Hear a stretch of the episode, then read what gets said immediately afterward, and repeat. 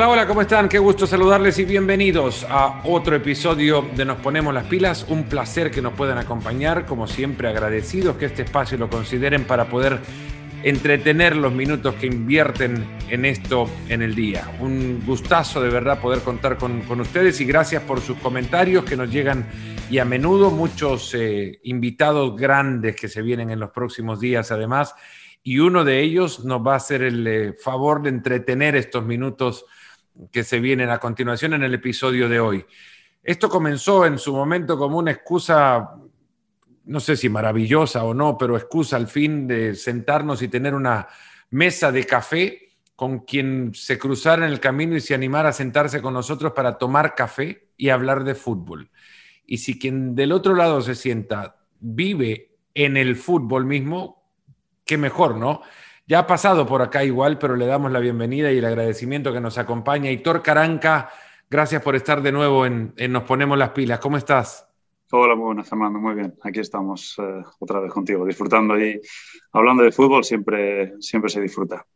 A días, Aitor, de una final, de un final de temporada, de una temporada típica, por todos los ingredientes que la pandemia nos ha invitado a conocer una temporada eh, singular en algunos casos, emocionante en otros y, con finales de ámbitos que conoces y muy bien además. Yo creo que no podía haber mejor coincidencia para encontrarnos ahora en esta virtual mesa de café que, encontrarnos contigo para poder conversar de esto, del fútbol de hoy además, porque el fútbol ha sido cambiado y mucho por, por la pandemia. ¿Cuánto te ha cambiado a ti puntualmente todo esto que hemos vivido? Hombre, a mí me ha cambiado mucho, primero porque cuando empezó, por desgracia, esta, esta pandemia estaba sin, sin trabajar y llevaba ya un tiempo sin, sin trabajar y, tenía ganas de, de, ver cómo se vivía desde, desde dentro, ¿no? Porque si hay una cosa que es fundamental en, en el fútbol y ya no es ahora, sino que ha sido es, y será siempre, es la afición en los estadios. Y me llamaba la atención el, y el hecho ese, ¿no? De decir, bueno, ¿cómo serán los partidos sin, sin público? ¿no? Qué triste, qué, qué, poco ambiente, que los jugadores muchas veces de dónde sacarán esas, esas fuerzas o esa, o esa motivación que, que, cuando eras jugador y veías el minuto 85 y no podías más y de repente el público te, te animaba y, no sabías de dónde sacabas fuerzas y llegabas y bueno, pues eh, un poco desde fuera con esa inquietud, ¿no? Y luego pues desde dentro, desde, desde Birmingham te das cuenta lo, lo complicado que es, ¿no? Eh, muchos partidos seguidos, eh, prácticamente sin, sin, pretemporada porque, bueno, pues termina una temporada y empieza la otra, eh, sin esa ayuda del público, eh, vas a los hoteles, los viajes, todo como muy, muy controlado. Y sí que es verdad que al final nos vamos acostumbrando, pero, pero yo por lo menos desde mi punto de vista deseando que llegue, no sé si será lo mismo o no será, o por lo menos que, que sea lo más parecido porque, porque el fútbol, el fútbol sin, sin público no, no es lo mismo, evidentemente, ¿no? ¿Qué pasó en Birmingham? Porque fue una, una corta estadía y somos proclives, incluso desde los medios de comunicación, hasta culpables, grandes responsables, cuando menos, de crear en una palabra un monstruo.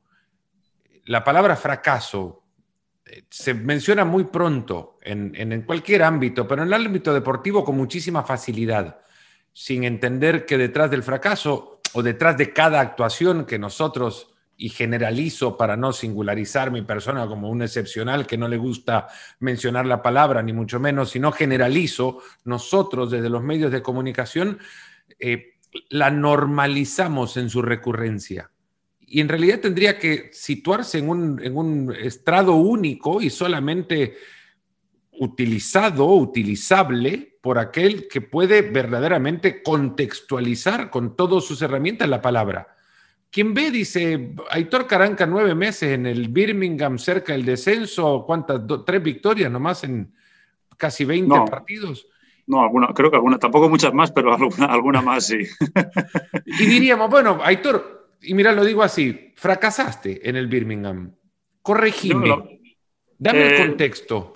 Yo creo que fracaso para mí, por lo menos, para Aitor Caranca, fracaso es cuando cuando no haces eh, todo lo que sabes o cuando no das todo lo que tienes. Para mí, cuando has tratado de hacer todo lo que sabías o todo lo que, lo que podías, y por errores, evidentemente, porque si, si la cosa no ha salido bien yo tampoco soy de los que culpa que los jugadores, el club, no había público. Al final, evidentemente, si no ha salido bien es un cúmulo de, de situaciones, pero yo creo que, que, fracasar para mí hubiese sido salir de Birmingham sin, sin haber sido Héctor Caranca, sin haber trabajado como, como he trabajado, sin haber intentado hasta el último día eh, mejorar la situación, haber llegado una semana o dos semanas antes quizás cuando, cuando la cosa estaba muy, muy mal y, haber decidido salir, que fue otro contrario, por ejemplo, con Nottingham, cuando la cosa iba muy bien, decidí salir por otras razones.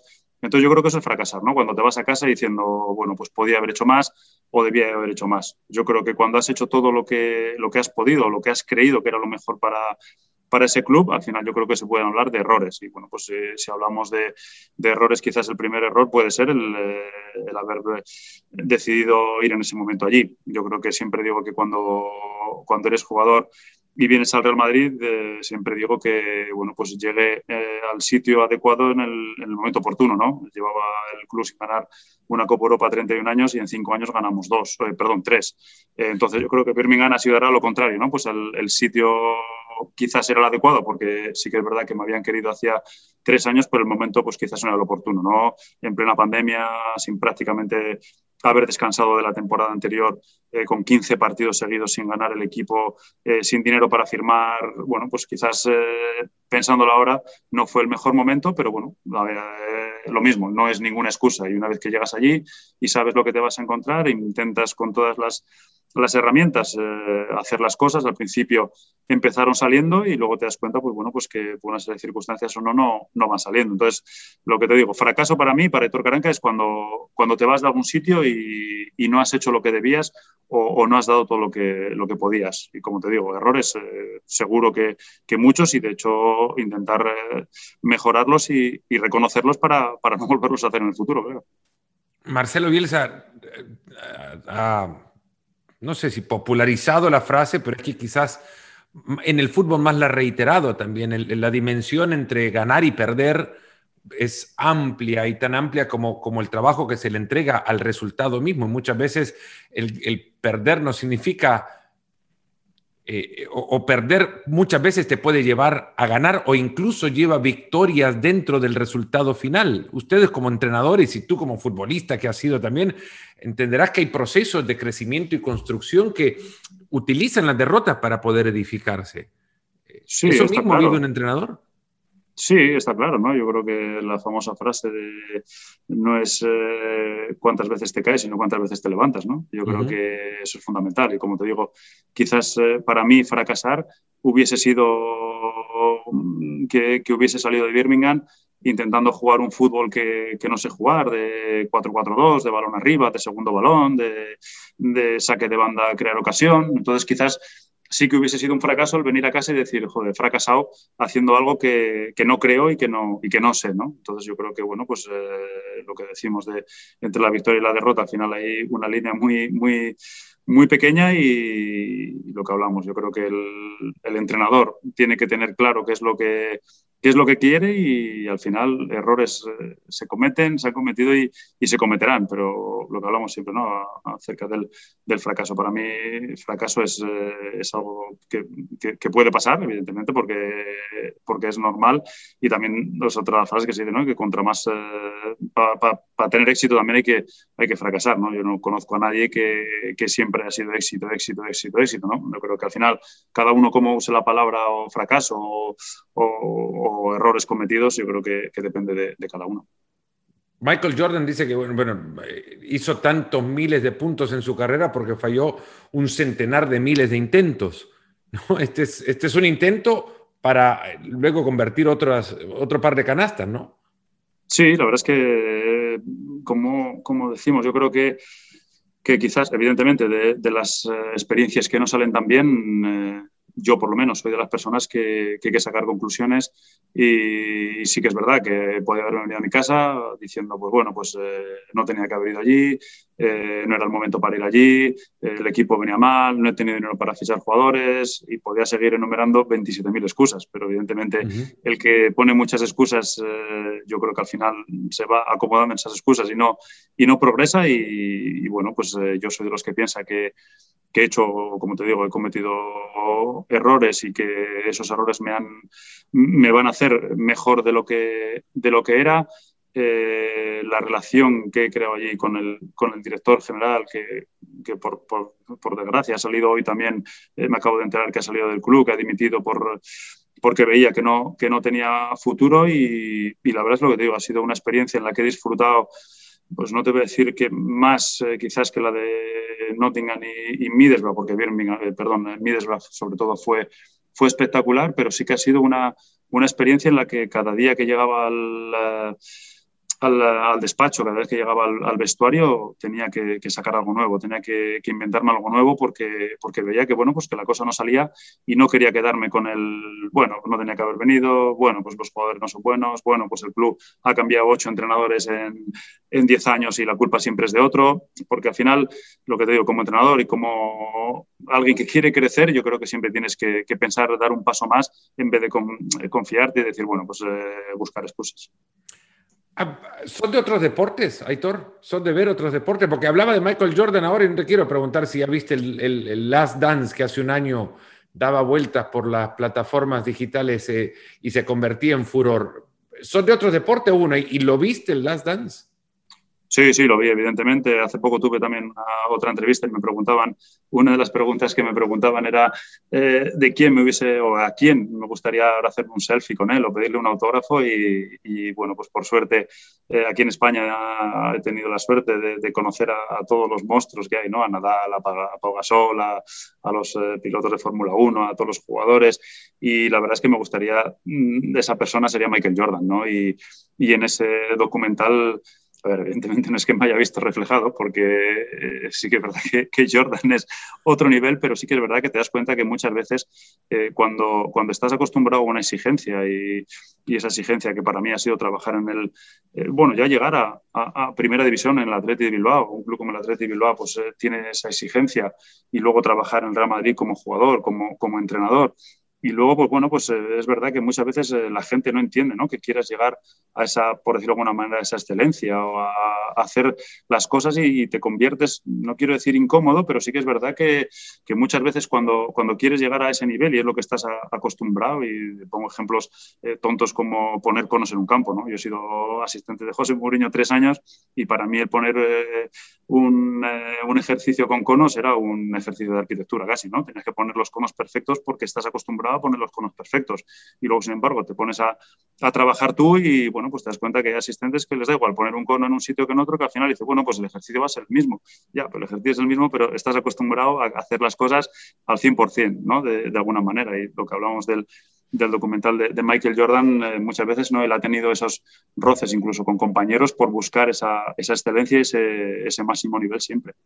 Encontraste en tu carrera seguramente jugadores con la personalidad arrolladora y la competitividad sobre todo eh, de un tanque que pasa por encima de cualquiera con tal de, llegar a ganar dentro del reglamento, claro está. Eh, ¿Con qué personalidad compararías a Jordan de aquellos que conociste? Es complicado porque es que en el Real Madrid eh, te pones a pensar y, salen unos cuantos. Salen unos cuantos y luego te das cuenta que, que, esos que son los más exigentes son los más profesionales, son los más humildes. Eh, yo suelo contar una anécdota que cuando firmo con el, con el Real Madrid, eh, firmo un 13 de agosto, tenía 23 años y a la semana siguiente o a los 10 días ganamos el primer, el primer título, que es la, la Supercopa de España y para mí, imagínate, ¿no? Recién llegado de, Bilbao a, ganar títulos y en 10 días ganas una Supercopa y, y subía las escaleras de, de, 4 en 4 del Bernabéu deseando llegar al, vestuario para, para, celebrarlo, ¿no?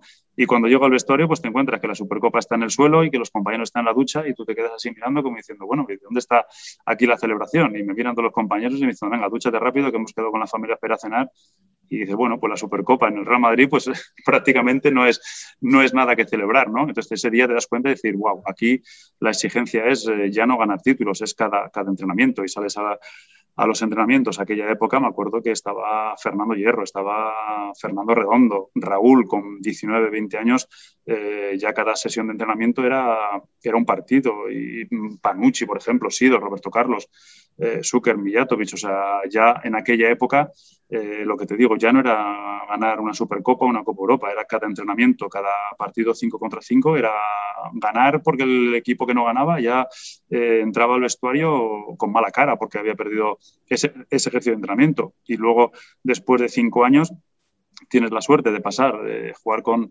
con esos jugadores que te he dicho a jugar con Figo, con, con Zidane. O sea, al final te das cuenta que, que esa exigencia te hace que, que, bueno, pues que cada llano en, en el fútbol, en, en, la vida, siempre quieras pues lo, lo, mejor, ¿no? Hay otra de Jordan que dice que él, él, no le exigía a nadie, a ninguno de sus compañeros, nada que él no hiciera. No.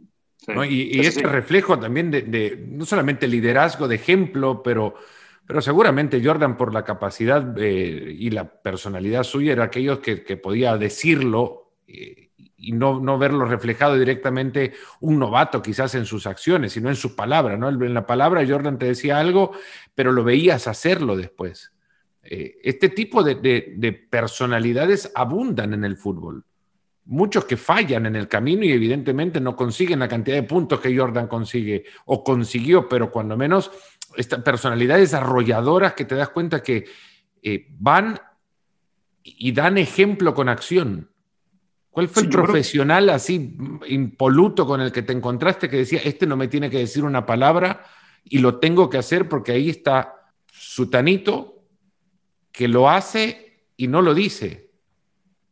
Yo creo que te lo, te lo he respondido un poco antes, ¿no? Todos los compañeros, o la mayoría de los compañeros que, que he tenido en el Real Madrid eran así, ¿no? No los más humildes del, del mundo en el sentido de, de profesionalismo y, luego lo que, lo que dices tú, ¿no? Al final es decir, si lo hacen ellos, ¿cómo no lo voy a hacer yo, no? O sea, era algo de, eh, no como, al final, la excusa de decir, no, pues es Zidane, es Fernando Redondo, es Fernando Hierro.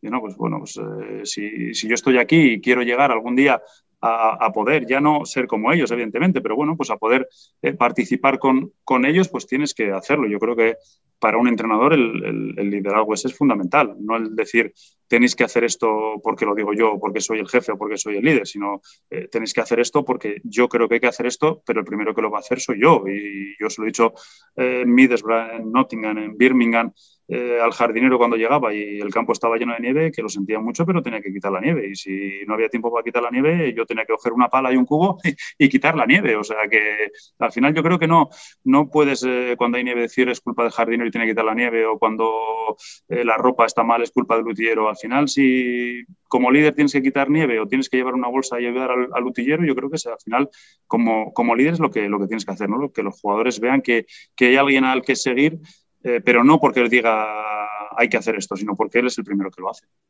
¿Te animaría a, cámaras en tu vestuario? Se han animado un par de técnicos ya, Guardiola, Mourinho. ¿Te animarías a tener cámaras en tu vestuario, a que te hagan un documental, a que tu equipo sea objeto de una, de una serie como lo han hecho con el Tottenham, con el Manchester City, y bueno, como, como el material que recaba al final de Last Dance, que es el gran eh, valor, creo, es el archivo mismo que, nos, que provee. Yo creo que sí, evidentemente esas imágenes son tratadas en, el, en la dirección que, que, son las buenas, eh, yo encantado. Lo que pasa que, bueno, que muchas veces, eh, quizás por el periodismo que, que se vive, quizás eh, una cámara de, de un vestuario eh, se sacarían cosas que, que quizás no son, interesan son, no son tan interesantes de por sí, pero que sí que crean polémica, ¿no? Entonces yo creo que es todo lo que sea para, para aprender. Por ejemplo, yo he visto evidentemente el de, el de José, el de, el de Pep, y te das cuenta que, que hay muchas cosas que, que sirven para, para, aprender. Entonces cualquier cosa que, que se ha tratado con, con ese fin de, de, de, ver cómo se trabaja ahí dentro, yo creo que, que sería bueno sobre todo pues, para que, que la gente que, que fuera muchas veces eh, te das cuenta también, ¿no? Muchos comentaristas. Yo, por ejemplo, soy de los que tampoco me gusta comentar o partidos o, o, hablar de compañeros porque yo sé lo que cuesta organizar un partido, sé lo que, lo que, lo que hay que hacer para, para, para mí para ganar un partido y que, bueno, pues haya gente que esté comentando o criticando lo que está haciendo un entrenador sin saber lo que ha pasado durante la semana, sin saber eh, si el jugador que está jugando mal ha pasado mala noche. Entonces yo creo que que lo que te digo, ¿no? Siempre que, que se saquen cosas para, para ver lo, lo, que cuesta hacer las cosas como, como entrenador, para mí sería, sería perfecto. Mira que podríamos llegar a con, coincidir en muchas de las cosas y pueden también los técnicos aportar a que este proceso de comunicación sea mejor para el, al final eh, el mayor interesado de todos y para todos en común, el gran eh, beneficiado, el aficionado. ¿Qué tal si los técnicos nos cuentan antes de los partidos quién pasó mala noche?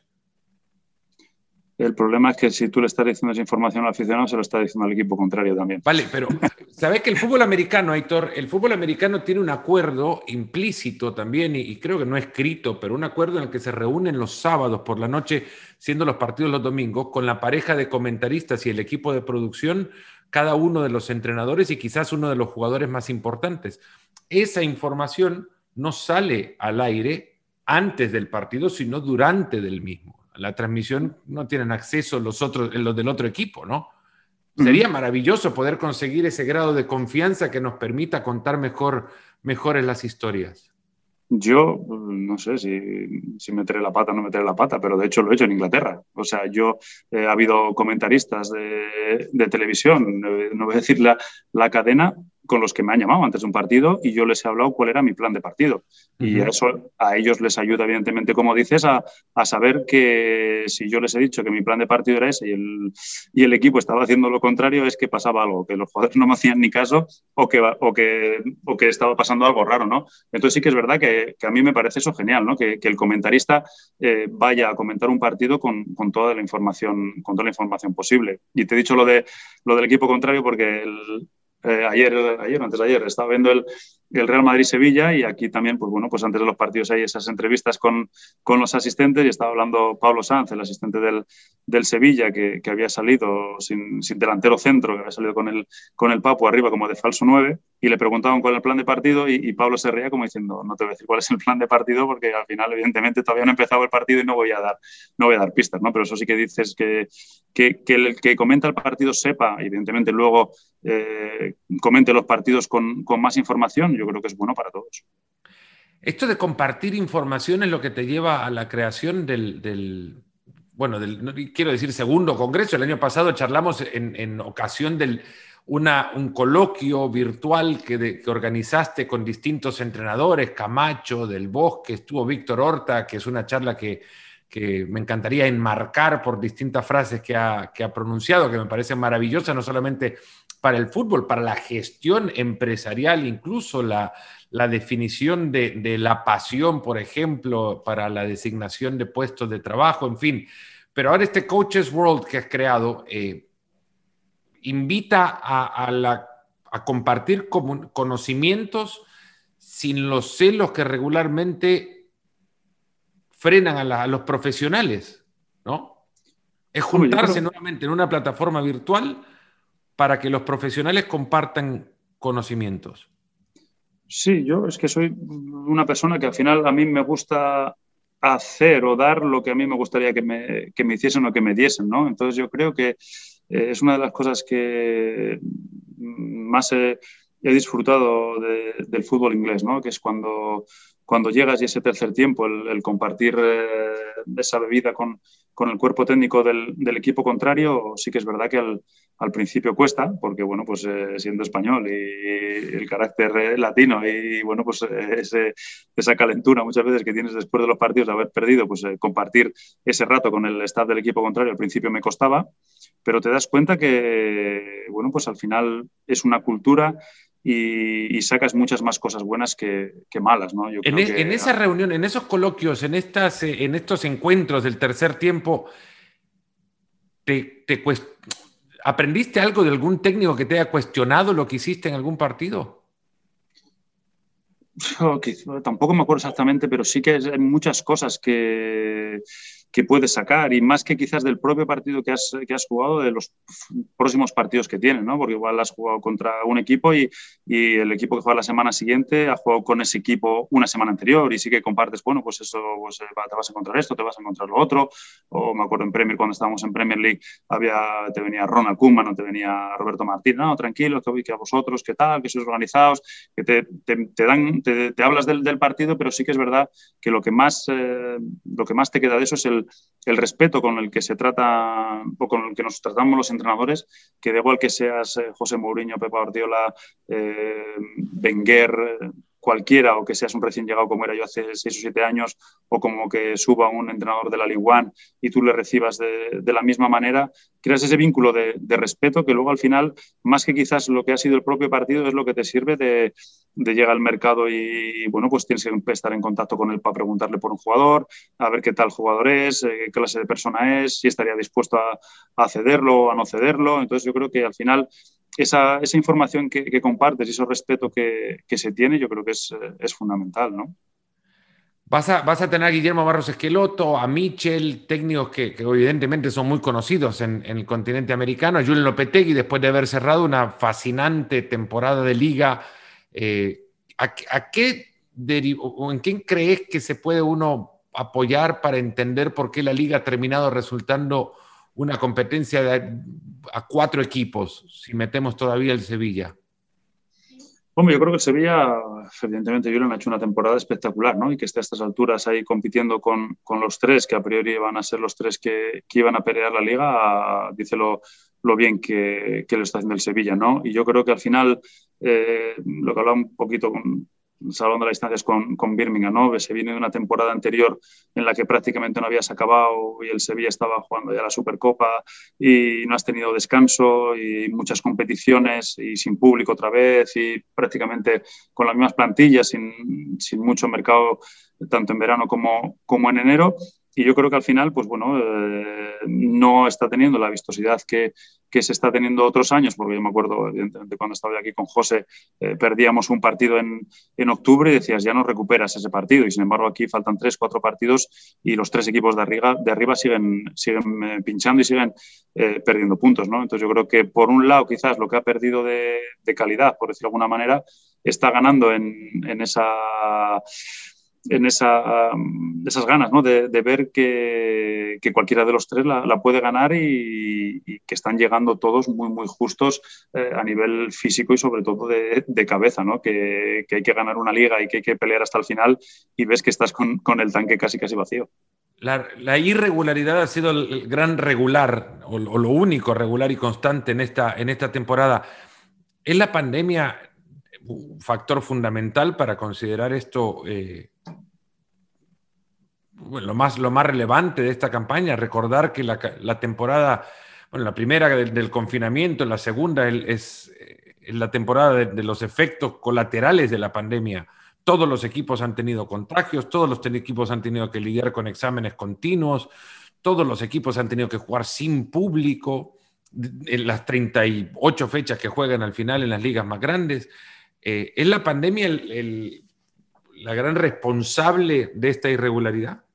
Yo creo que sí, yo creo que sí por lo que hablamos, ¿no? Yo creo que ya el año pasado se, se para mm, así en, seco todo, eh, luego se vuelve, eh, muchas eh, restricciones, va a empezar lo que hablamos, el, el público, controles cada nada, jugadores dando positivo aislados, luego aislados no pueden entrenar o pueden entrenar por su, por su cuenta, de repente termina esa temporada con todo lo que ha pasado y prácticamente lo que hablamos sin tiempo, empieza una pretemporada, el mercado prácticamente no, no existe por, porque tema económico no, no, hay, no hay movimientos, con lo que empiezas una temporada sin haber acabado la, la anterior y te das cuenta que tienes que jugar otros 8 o 10 meses y los equipos de arriba encima competiciones europeas como el Madrid hasta, hasta semifinales, por ejemplo. ¿no? Entonces yo creo que, que evidentemente esa pandemia eh, sin público, te vuelvo a repetir, y, y, soy pesado en ese sentido, pero quizás cuando, cuando estás o cuando estabas con el público y veías que ese tanque estaba vacío, no sabías de dónde, pero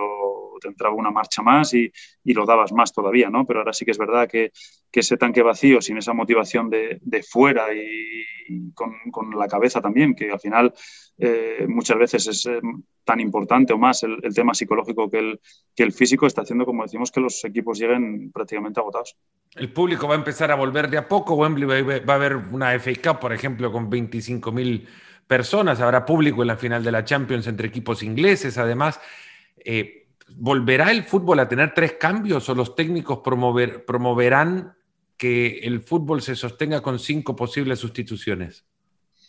Hombre, la verdad es que es una de las cosas que a mí en, Birmingham, no sé si me perjudicó o no me perjudicó, pero sí que es verdad que eh, al final hablamos ¿no? de, un plan de partido, de un partido en, eh, un partido cualquiera, pero sí que es verdad que, los partidos empiezan con una confección de plantilla, ¿no? Entonces, yo cuando llegué a Birmingham había tres cambios, con lo que sin dinero y, con tres cambios, con 50 partidos al año, bueno, pues yo intento dividir ese, ese dinero en tener 20, 22 jugadores para, para tener más o menos el, el, mismo nivel y, bueno, pues eh, poder rotar esos jugadores y que esas rotaciones me diesen la, la, diferencia de calidad quizás con otros equipos, ¿no? Y luego a los dos o tres meses de, de haber confeccionado esa plantilla, pues eh, se da luz verde a los cinco cambios, con lo que, bueno, pues quizás con cinco cambios hubiese confeccionado la plantilla de otra manera, ¿no? En vez de quizás tener 22, hubiese hecho 18, porque si me hubiese esas fichas de cinco jugadores, igual hubiese traído otros cuatro o cinco, pues subiendo sus, sus fichas y subiendo la calidad, ¿no? Porque sí que con cinco cambios te da más tiempo para, para esas rotaciones, incluso durante los partidos. Final inglesa, te decía, y, has conocido el fútbol inglés muy bien. ¿Qué se puede esperar del Chelsea City que, que, se jugará el 29 de mayo? Sabremos a dónde más adelante, pero que se va a jugar el 29 de mayo. Y si como entrenadores, bueno, o como comunicadores, tendríamos que tomar en cuenta las decisiones que los entrenadores tomaron en los antecedentes a ese partido. A ver, ¿cuánto, cuánto significa el partido de, Premier que acaban de jugar? ¿Cuánto significa el partido de FA Cup que jugaron en semifinales para poder analizar lo que va a pasar en esa final del 29 de mayo? Yo creo que una final de Champions es diferente a todo. Yo creo que eh, lo fácil es decir eh, que, el City es, mejor que el, Chelsea. Yo soy de los que piensa que, que, si tuviese que apostar por uno, apostaría por el, por el City. Quizás porque he tenido la, tuve la mala suerte de, enfrentarme a ellos en enero y, sufrir los 90 eh, minutos y ver lo, lo, bueno que son los, los jugadores que tienen, el trabajo que, que está haciendo Pep en, en el City. Y bueno, pues eh, son, yo creo que son cuatro o cinco años ya de, de trabajo de Pep. Eh, pues evidentemente quizás lo doy más, más favorito que, que, el Chelsea, pero sí que verá también que el Chelsea desde que ha llegado Tuchel está haciendo un trabajo fantástico. En un equipo que estaba en mitad de tabla y prácticamente sin, sin opciones de nada, pues se ha metido ahí en la, en la Champions, en, la Liga, o sea, en competición europea, en la Liga Inglesa y, en la final de, de, la Champions, eliminando a, todo un Real Madrid y de la manera que eliminó, ¿no? Que yo creo que, ha habido momentos en los, en los dos partidos, tanto en Valdebebas como, como en Stamford Bridge, que, que el Chelsea pudo haber ganado 0-3 o 0-4, ¿no? Entonces yo creo que el pasado en esas eh, finales cuenta, cuenta poco y si yo tuviese que, apostar por, por alguien sería por el, por el sitio Guardiola, sobre todo por lo que te digo, ¿no? Por, porque lleva sobre todo cuatro o cinco años implementando su, su trabajo. Eh, los equipos del equipo de Pep ahora es muchísimo mejor de lo que podía ser hace unos años porque tiene muchas más, eh, muchos más argumentos y lo que te digo, ¿no? Con el trabajo de Pep y con la calidad de, de la plantilla, si yo tuviese que, que apostar por alguno, apostaría por el City. ¿Por quién apostarías si se cruzan el City de Pep contra el Barça de Pep. ¿A los dos los enfrentaste?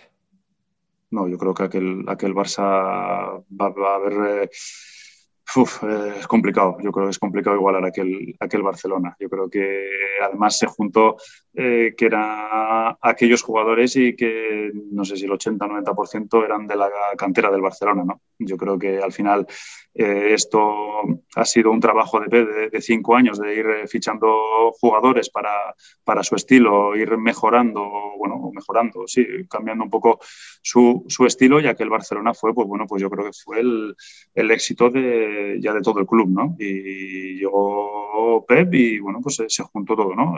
todos, o la mayoría, jugadores de la cantera y que luego, pues encima, eh, aquella, aquellos jugadores, muchos de aquellos jugadores eh, fueron campeones con, España, tanto de dos Eurocopas como de un Mundial.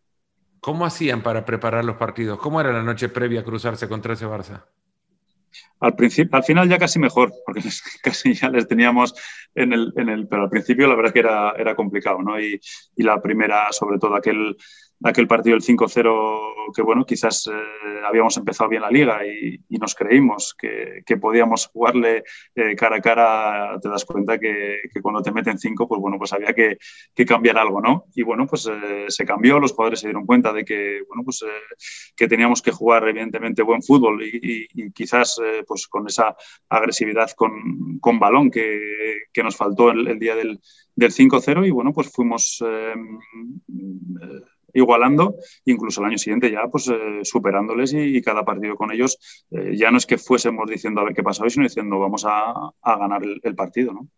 AK Coaches World, el jueves 27 y viernes 28 de mayo, pueden visitar la página online de la, de la conferencia acá coachesworld.com, igual ya lo han visto en el link que los trajo hasta, esta, hasta este episodio del podcast. Aitor, ¿a quién le querés hablar o a quién querés, quién querés que llene la sala virtual de esta conferencia? Hombre, yo creo que pues, al que le guste, por ejemplo, esta charla, ¿no? Yo creo que a cualquiera que, le guste el fútbol, porque al final eh, yo, como te decía antes, eh, yo soy alguien que me gusta dar lo que a mí quiero que me den. Y, por ejemplo, yo creo que, que la formación del, del, entrenador, del preparador físico, del preparador de porteros, eh, de las chicas cada vez eh, están más preparadas, eh, los directores deportivos, incluso periodistas, lo que hablamos, para, para ver cómo se cuecen las cosas. Y como te digo, la formación es, es muy buena, yo creo, en, cualquier parte del mundo, ¿no? Y entonces yo creo que estas son experiencias que, que, al final te vas a dar cuenta de, hablando con, con, Guillermo, pues bueno, pues las diferencias de que puede ser de trabajar en el fútbol americano europeo, o Jordi Cruyff, por ejemplo, el haber trabajado en China o en Israel o en Ecuador o ser director deportivo o entrenador, Michel lo mismo, ¿no? Haber trabajado en España a un gran nivel y de repente, pues bueno, vas a Olympiacos, Grecia, después te vas a México. Al final, Julen lo mismo, ¿no? De, estar en la sub-21 Porto, eh, selección absoluta, sale como sale, Real Madrid no sale, no sale como él hubiese esperado. No hablo de fracaso, lo que hablábamos antes, porque estoy seguro que Julen hizo todo lo posible porque, porque saliese bien y de repente, pues bueno, pues eh, vas al Sevilla eh, y estás haciendo una temporada espectacular. Lo mismo, ¿no? Las, las chicas, eh, hay una chica que está entrenando en Japón, que está entrenando a un equipo masculino. Eh, Iraya, la, la, chica del Atleti Bilbao, ha sido jugadora hace nada y ha dejado de jugar para ser entrenadora. Eh, gente como Ronaldo, Peter Kenyon, que te pueden hablar también de esa gestión, ¿no? del, presidente, del director general con, con un entrenador. Y yo creo que al final son eso, ¿no? Son las cosas que quizás en un curso de entrenador pues no, no te las dan, ¿no? O no tienes tu estilo de juego, o no vas a decir, bueno, pues yo quiero hacer el, el estilo de juego de Juren Lopetegui, o el de Mitchell, o el de Guillermo Barros Esqueloto, o el de Aitor Caranca, sino que, bueno, pues son experiencias que, te pueden ayudar porque evidentemente no es lo mismo entrenar en, un país que en otro, no es lo mismo entrenar en un equipo eh, que está con aspiraciones de subir, que otro que está con aspiraciones de mantenerse, que otro que está con aspiraciones de, bajar. Entonces yo creo que van a ser sobre todo eso, experiencias y que la, gente escuche y pueda sacar algo positivo. Aitor, muchísimas gracias de verdad por, por el tiempo que nos diste, por disfrutar de la charla. Comenzamos hablando que este, arrancan eh, con charlas de café y no te pregunté si tomabas café. Mucho, me encanta. ¿Cuánto es mucho? Mucho, pues eh, mínimo tres al día. Pero tres tazas europeas de café, que son chiquitas, son sí, sí, sí, pero como decimos aquí, chiquitas pero matonas. Aquí en, Inglaterra, son también más largas, pero aquí en, Madrid son esos cafecitos eh, expresos y ristretos que, son pequeñitos, pero, pero son fuertes. ¿Te asustarías que en una mesa nosotros podríamos haber tomado tres tazas de café solo en esta charla? Yo al menos. Sí, no, yo también, ¿eh? yo puede ser también, o sea, que me encanta, o sea, el café y no soy de los que de los que dicen no tomo café porque no duermo, porque yo hay veces que después de comer me tomo un café de estos y me echo una siesta de las buenas, o sea. ¿Con o sin azúcar? Sin azúcar. De los míos. Aitor Caranca, muchas gracias por habernos acompañado en este episodio y nos ponemos las pilas y a ustedes por escucharlo. Ya saben, AK Coaches World se viene eh, a finales de mayo, 27 y 28 yo les paso los links y demás para, las inscripciones, pero ojalá que ahí nos encontremos. Les mando un gran abrazo, se cuidan y hasta el próximo episodio. Un abrazo, muchas gracias.